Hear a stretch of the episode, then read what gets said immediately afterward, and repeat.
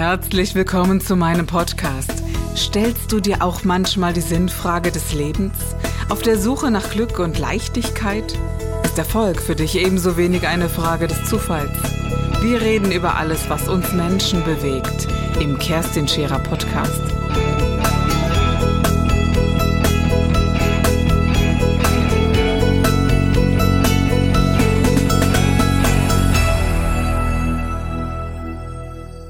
Herzlich willkommen bei einer Sendung von Scherer Daily. Heute geht es um die Dinge, die wir nicht sehen und trotzdem sind wir in intensiver Wirkung. Es gibt viele Fragen, es gibt viele Antworten und es gibt Menschen da draußen, die sagen, wir sind ein bisschen spooky. Andreas Goldmann, Goldemann, entschuldige bitte. Äh, schön, dass du heute hier bei mir bist und äh, ich glaube, dass äh, es ganz viele Menschen gibt, die uns heute zuhören, die sagen, Mensch, ich weiß nicht, ob ich damit was anfangen darf und äh, die diese Hürde haben, uns überhaupt zuzuhören und zu sagen, es gibt ein bisschen mehr als das, was wir haptisch anfassen können und das, was wir denken. Und es gibt auch genügend Menschen, die sagen, nach dem Tod gibt es nichts. Wir sind nichts als das und die Biochemie.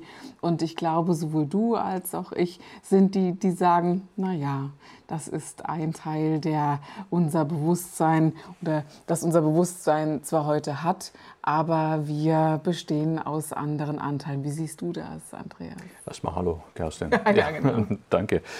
Äh, ja, also von meiner persönlichen Erfahrung her kann ich heute schon sagen, ganz klar bestätigen, dass ich als ehemaliger Lehrer für außerkörperliche Erfahrungen und auch jemand, der mehrere außerkörperliche Erfahrungen aufgrund von Unfällen hatte. Du, du ich, persönlich? Ich persönlich, ja. Über zwei Autounfälle hat es mich zweimal rausgedonnert. Und äh, das war dann auch der Grund, warum ich mich mit dem Thema außerkörperliche Erfahrung überhaupt auseinandergesetzt habe. Mhm. Klar sagen kann, ja, Körper und Bewusstsein oder Körper und Seele sind zwei Paar Stiefel. Mhm. Und da geht es auch dann nicht mehr um diese Idee, äh, das könnte so sein, sondern das ist einfach Fakt für genau. dich persönlich selber. Und ich kenne sehr, sehr viele Freunde, Bekannte, die auch äh, selber in dieser Darstellung nach außen sind, eben auch in diesem Bereich arbeiten, die genau dasselbe erlebt haben. Wir brauchen bloß mal Anke Everts nehmen zum Beispiel, mhm. die ja auch eine wirkliche Nahtodeserfahrung gehabt hat. Oder Pam Reynolds, wenn wir diese Menschen sehen, was die erlebt haben, dann, dann überschneiden sich sehr, sehr oft die Erfahrungen, die wir alle gemacht haben. Und dann entsteht ja. eine Wahrheit daraus, die jemand, der das nicht erfahren hat, überhaupt nicht beurteilen kann. Das und diese Erfahrung haben ja nicht nur Erwachsene gemacht, sondern auch Kinder, die sich ja diesem Gedankenkonstrukt ja noch nie unter, die waren dem ja noch nie unterlegen und stellen sich die Frage nicht. Und diese natürliche Reaktion und Erzählung, die sich dann dubbelt, finde ich dann eben auch noch einmal ein, naja, wenn man ihn noch braucht, den Beweis. Ich habe längst aufgehört, mir diesen Beweis liefern zu müssen von Wundern dieses Lebens und von mhm. Wirkungen dieses Lebens. Irgendwann erlebt man an sich selber und auch an anderen, dass es einfach eine Wirkung und eine Reaktion gibt und dass es ganz viele Wunder gibt, wenn man nur offen ist, diese auch erleben zu dürfen oder zu wollen. Es gibt dieses Buch, vielleicht kennst du es, ein Kurs in Wundern und es mhm. ist eben yes, äh, und es ist eben eine naja, äh, eine Art Bibel geworden, eine zweite auch für mich, äh, lange Jahre, die, die ja mir geholfen hat zu sagen, naja, komm, es gibt ein bisschen mehr dahinter und wie veränderst du dein, dein Denken und nicht dein Bewusstsein. Das war, war bei mir sehr intensiv, dass, dass das Bewusstsein ja, gegeben war, aber mein Denken nachziehen musste tatsächlich. Ja, und manchmal, wenn wir ganz natürlich handeln, also vom mhm. Denken mal ganz weg, sondern einfach nur handeln, merken wir, dass wir einen unwahrscheinlichen Ausdruck haben, dass sofort eine Veränderung eintritt. Gerade wenn man sich verletzt hat und man ist in der Lage, wirklich sofort zu handeln, dann ist es ratzfatz vorbei. Ja. Oder man heilt ganz schnell. Nur wenn wir in diesem Konstrukt bleiben, das uns sagt, ja, das Ganze dauert ja jetzt wieder so lang, dann geben wir schon die Richtung vor, wie lange es dauert. Und äh, da beschneiden wir uns in unserem eigenen Leben regelmäßig so dermaßen, dass es nicht mehr besser geht. Es ist sehr, sehr schade, weil wir haben erlebt, also ich persönlich bin jetzt seit 23 Jahren auf der Reise als Intuitiv, wir haben so viele Dinge erlebt, die, die wir überhaupt nicht begreifen können mit dem Verstand, der uns in der Schule beigebracht wird. Mhm. Und das ist sehr schade. Wie ist es dir in der Schule ergangen? Für mich war das unglaublich schwierig, in der Schule diesen, diesen Ordnungen so zu folgen und all diese Dinge so plakativ zu machen. Und es ist ja jenseits der Intuition, das darf man ja sicherlich sagen. Ja, es ging ganz, ganz einfach. Ich habe mit dem neunten Schuljahr aufgehört. Mhm. Also ich habe äh, gestern mich mit einem lieben Freund auch getroffen, Dieter Schäfer, der diese Bauentstörung macht von Häusern, dass da mhm. wirklich kein Elektrosmog da ist, der auch die Sachen runtergechannelt hat, der auch gefunden hat, wie man wirklich Menschen helfen kann.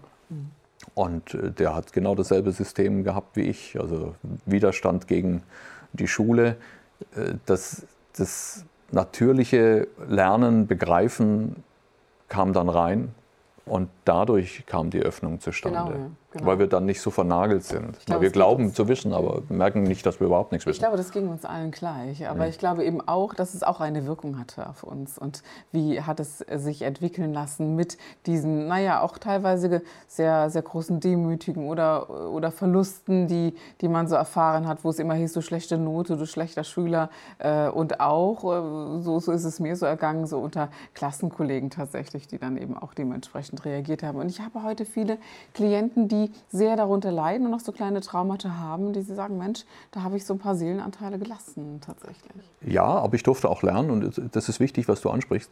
Aber ich durfte auch lernen, wenn ich meinen Geschäftskollegen anschaue, der Rumäne ist, der sagt, wir in Rumänien sind stolz auf gute Noten. Mhm. Wir sind nicht stolz auf unsere, Rebell auf unsere Rebellion, sondern wir finden es toll, wenn wir gute Noten haben und wir stacheln uns gegenseitig an, dass wir besser werden. Das heißt, dadurch wird das Lernen leichter, mhm. weil der Widerstand gar nicht da ist. Du kannst mhm. viel leichter aufnehmen. Deswegen sind die auch so in diesen Geisteswissenschaften oder in diesen mathematischen Bereichen so mega gut. So gut, ja. Mhm. Und bei uns ist es halt schon etwas, wo du mit einer gewissen Rebellion reingehst und sagst, nee, gegen das System, so wie das System mich prägen möchte, so möchte ich nicht verformt werden. Mhm. Und es fühlt sich nicht natürlich an. Ja, genau. Weil auch diese innere Unterstützung überhaupt nicht da ist. Und wenn wir so dieses Thema anschauen, dann merken wir, ah, Dänemark, da mhm. funktioniert das gut. 20 Stunden Schule, keine Hausaufgaben. Die Kinder haben Zeit zu sein. Mhm. Wann haben wir denn in unserer Gesellschaft in Deutschland Zeit zum Sein? Immer weniger. Ja, in einer Neid- und Leistungsgesellschaft und Missgunstgesellschaft, da wird es sehr, sehr schwierig. Ja, und in einer äh, Narzissten gebärenden äh, Zeit und, äh, und auch fördernden Zeit. Also ich finde schon, dass wir die auch wirklich selber kreiert haben, gerade die, die jetzt so ganz weit nach oben kommen. Und nicht nur hier in Deutschland, tatsächlich weltweit finde ich das sehr intensiv, wie dieses äh, Ego-Programm funktioniert und mhm, wie das absolut. gehypt wird. Ja. Wie arbeitest du? Wie arbeite ich? Ähm, das durfte ich jetzt erstmal selber lernen. Wie arbeite ich überhaupt? Also seit ich drei Jahre alt bin, singe ich und nutze meine Stimme, um, um mich zu finden. Mhm um mich selbst zu finden. Und ich habe gemerkt, in dem Augenblick, wo ich mich selber finde, lade ich den anderen ein, dasselbe mit sich selbst zu tun. Das ist faszinierend. Das habe ich erst vor fünf Jahren ja, kennengelernt, meine Stimme und auch den Gesang und auch die Möglichkeit, die, was es mit mir macht und was Ton überhaupt ist. Und das, äh, also gerade so in der ja, in dem Wirken, in dem ich arbeite. Also ich komme so aus diesem dem urschamanischen Familienaufstellen und, äh, und alles, was mhm. so in dieser Felderarbeit äh, ja, zu begehen ist und Operation mit äh, bloßen Händen etc. Ne? Das ist so etwas, was ich jetzt tatsächlich zum ersten Mal öffentlich sage. Es gibt so ein Seminar, wo man weiß, dass ich alles, was ich gerne tue und womit ich lebe, ebenfalls im mhm. gleichen Alter begonnen wie du, wo ich das anwende, da da war irgendwann klar, ich habe immer mit Musik gearbeitet, mit Trommeln, mit, äh, aber auch mit äh, klassischer, also normaler Musik, die, mhm. die eben von der Platte kam und, und das schon in Bewegung zu bringen. Aber als die Stimme dazu kam, das war für mich, ganz ehrlich, das war für mich ein Wunder. Und ich hatte so eine Situation, meine Tochter ging es nicht gut, die war zu dem Zeitpunkt sieben Jahre alt und sie wirkte fast ein bisschen äh, depressiv äh, mhm. in der Grundschule und mhm. sie kam so gar nicht zurecht in diesem, ähm, ja, in diesem Dasein. Und ich mhm. als ihre Mutter, die die Schule kannte, dachte, das wäre, weil sie die Schule nicht gerne hat. Und sie ist genau das Gegenteil von mir. Sie liebt Schule, sie mhm. liebt dieses strategische Lernen. Es ist faszinierend, welche Lernaufträge wir so bekommen und äh, mhm. herausfinden. Und sie sollte dann eine Klasse überspringen. Und das äh, war für mich und für sie, das war sehr intensiv, sage ich es mhm. einmal so.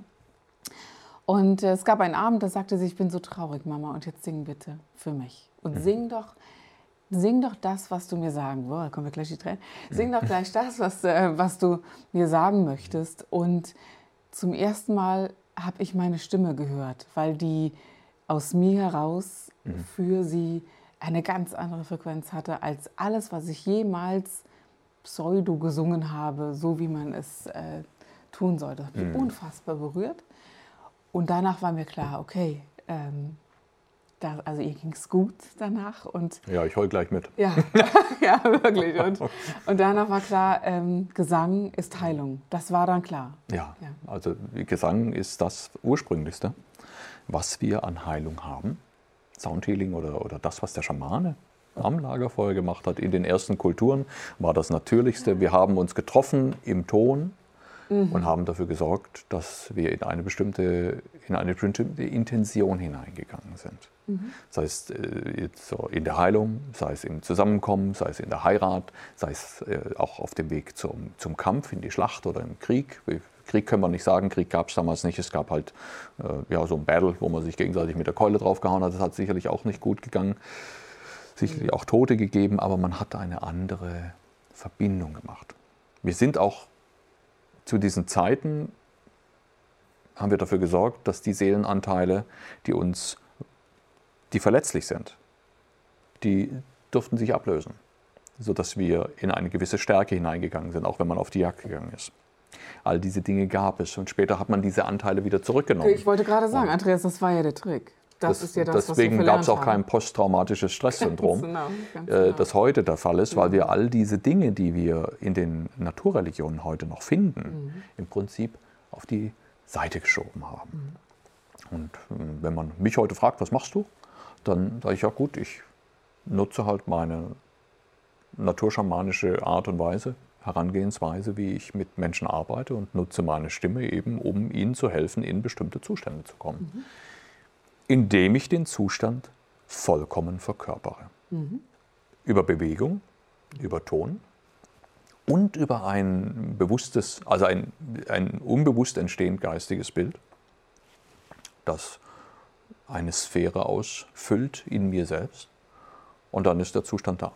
Und das geht in Bruchteilen von Sekunden, sehr, sehr schnell. Und anders kann man sich erklären, aber das ist halt das, was wir leider also heute nicht mehr machen. Hervorragend erklärt. Also mhm. ich habe immer so nach Worten gerungen, was machst du eigentlich? Wir lernen es jetzt gerade erst in dieser mhm. Sendung kennen. Ähm, das ist äh, das Gleiche. Sicherlich jeder auf seine mhm. Weise. Ja, klar. Ja. Und, äh, und bei mir ist eben der Tanz noch dazugekommen, den ich nicht unerheblich finde. Und, mhm. und irgendwann hat sich das eben heraus äh, ja, entwickelt, wo ich sage, naja, es, es verliert halt völlig Zeit und Raum, was aufgemacht werden kann und dass diese, naja, diese, diese ganze ähm, Seelen- und Lebenszeit auf einen Punkt kommen können. Und ich glaube, das ist genau das Gleiche, mhm. wo, wo, in dem auch du wirkst. Und äh, dieses Bild, das sich eröffnet, ist eben genau das, was derjenige dann auch sehen sollte. Und ich glaube eben sehr feste daran, dass der Weg, der dich krank gemacht hat, hat, auch der gleiche ist, der dich heilt. Und dieses Anschauen, was, äh, was wirklich ist und diesen Weg ja, umzukehren in die Heilung ist etwas, was ich Finde ich manchmal viel einfacher. Also vom, vom Approach her, mhm. also vom, vom Ansatz her gehe ich manchmal viel leichter ran, dass ich einfach nur sage, okay, ich nehme die Emotion wieder raus. Du bist schneller, die, ja. Die, die, die, die im Prinzip das Problem im Platz hält. Wir haben mit jedem Event, den wir erleben, mit allem, was wir erleben, haben wir eine einhergehende Emotion ist die Emotion entsprechend tief, bleibt die schön im Körper gespeichert, weil die, die verklebt sich mit, dem, mit den Strukturen. Und im Augenblick, wo wir einen entsprechenden Impuls geben, sei es über eine Körperbewegung oder über einen Ton, einen, einen, einen Ausdruck, geht der Kleber weg. Mhm. Und, und, das auch feinstofflich. Also nicht genau. nur im Körper, sondern auch im, Stoffli im feinstofflichen Feld. Und dann ist das Ding weg und dann sagen die Leute, ah, ich kann mich gar nicht mehr erinnern, wie war das denn damals? Mhm. Und dann wird es natürlich cool, weil dann ist es weg. Ja, genau. Es ist ja wirklich so, wenn du einen Stein in einen See wirfst, äh, schlägt der See zu allen Seiten diese Wellen und es funktioniert einfach. Mhm. Und äh, dennoch habe ich auch da, also ich so persönlich erlebt, es gab für mich immer wieder so ähm, ja doch Anbindungen die etwas weiter weg lagen und Muster, die eben damit aus, also in meiner Arbeit eben oder mit mir dann so nicht gelöst werden konnten. Und ich habe mir dann so gedacht, was ist so der, der Ursprung, wie weit kann man gehen? Und gerade wenn es so also für mich in so Krebspatienten geht, ist dieser Weg ähm, einmal so bis zum Sterben und zurück, den mache ich schon sehr gerne. Damit auch äh, der, der Mensch erfährt, äh, wo, wo hat es sich hingezogen oder mhm. was konnte, also dass man diesen Weg auch äh, mal erleben darf. Mhm. Und das fand ich persönlich etwas sehr Wertvolles, auch äh, bei mir selbst. Das ist eine Arbeit, die mache ich nicht. Mhm. Äh, da, da, bin ich, bin ich ganz weit weg, weil ich persönlich nehme mich im Prinzip als Künstler wahr. Mhm. Gut, jetzt sagst, sagt man, ja, du bist Heiler oder bist spiritueller Heiler oder Energetiker oder was weiß ich was. Ich persönlich sehe den Menschen grundsätzlich als Künstler, weil er ein Lebensbild malt, weil er etwas kreiert, wo er jeden Tag Steinchen reintut und manchmal auch wechselt und, und die Farben wechselt. Und aufgrund dessen fordere ich jeden auf, dasselbe zu tun, also sein wirkliches Bild zu malen und seine Vollständigkeit zu erkennen. Und so, so gehe ich nicht in diese Tiefe rein, mhm. die, der du gerade sprichst. Ich kam aus dem Bereich Rekonstruktion nach OP. Das habe ich so gemacht, wenn das war das Erste, was ich erkannt habe. Als Erwachsener, so mit 28, kam ich wieder in meine Wahrnehmung rein nach vielen Stressjahren, wo ich gesehen habe, ah, da gibt es eine Matrix, da hat jemand, ach, der hat einen Knochenbruch und dann, dann hat er eine strukturelle Verschiebung gehabt, deswegen war da noch Phantomschmerz da und so weiter. Und wir haben dann begonnen, ähm, die Vollständigkeit wieder aufzuzeichnen. Ich sage, schau mal, guck mal, da gab es ein Bild von dir, bevor du krank warst oder bevor du das Problem hast. Da ist die Vollständigkeit noch da, jetzt bist du in dem Zustand. Erinnere dich.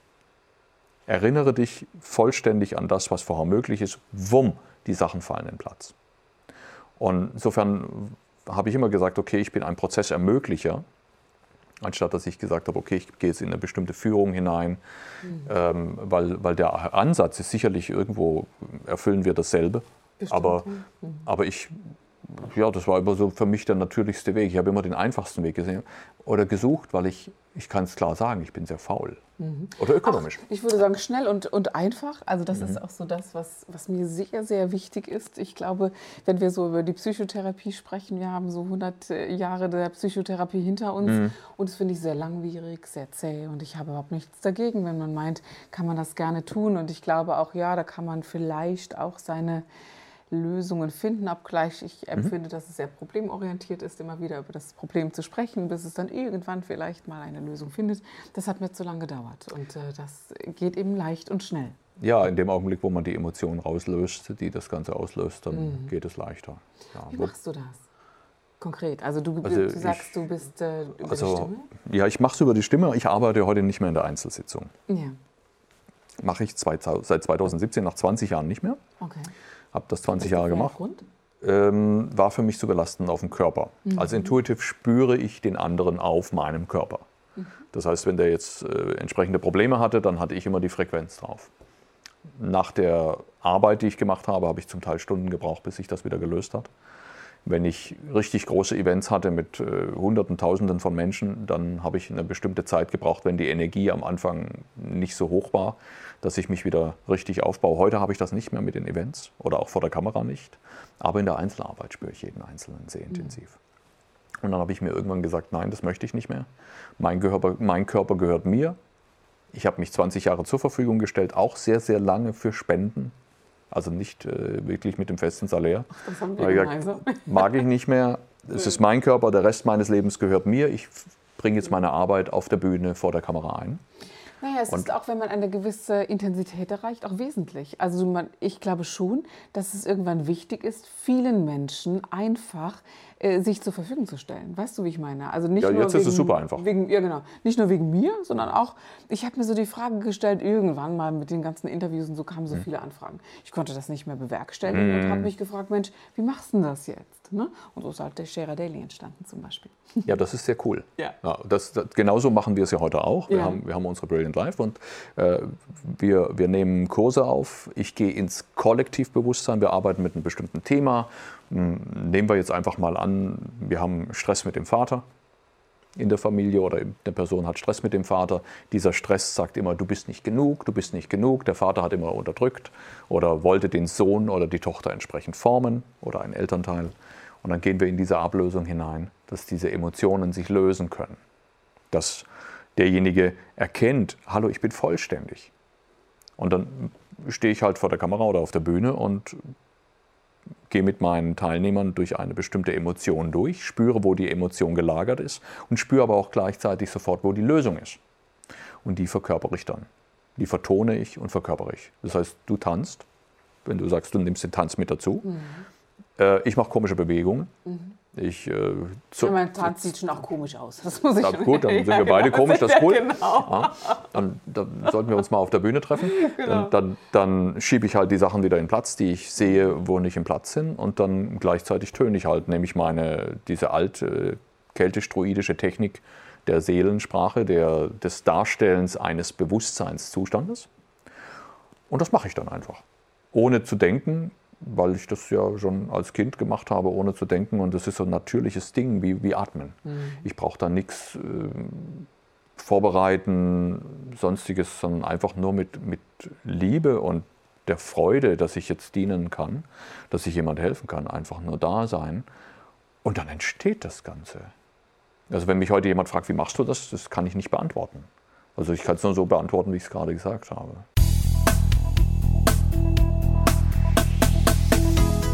Das war der Gib dich ganz Podcast mit Kerstin Scherer. Wenn du mehr über mich erfahren möchtest, dann gehe auf meine Website www.kerstinscherer.com oder besuche mich ganz einfach bei Instagram Co. Du interessierst dich für bestimmte Themen, die du jetzt noch nicht gefunden hast? Dann schreibe uns eine E-Mail an info@kerstinscherer.com. Wir freuen uns auf dich.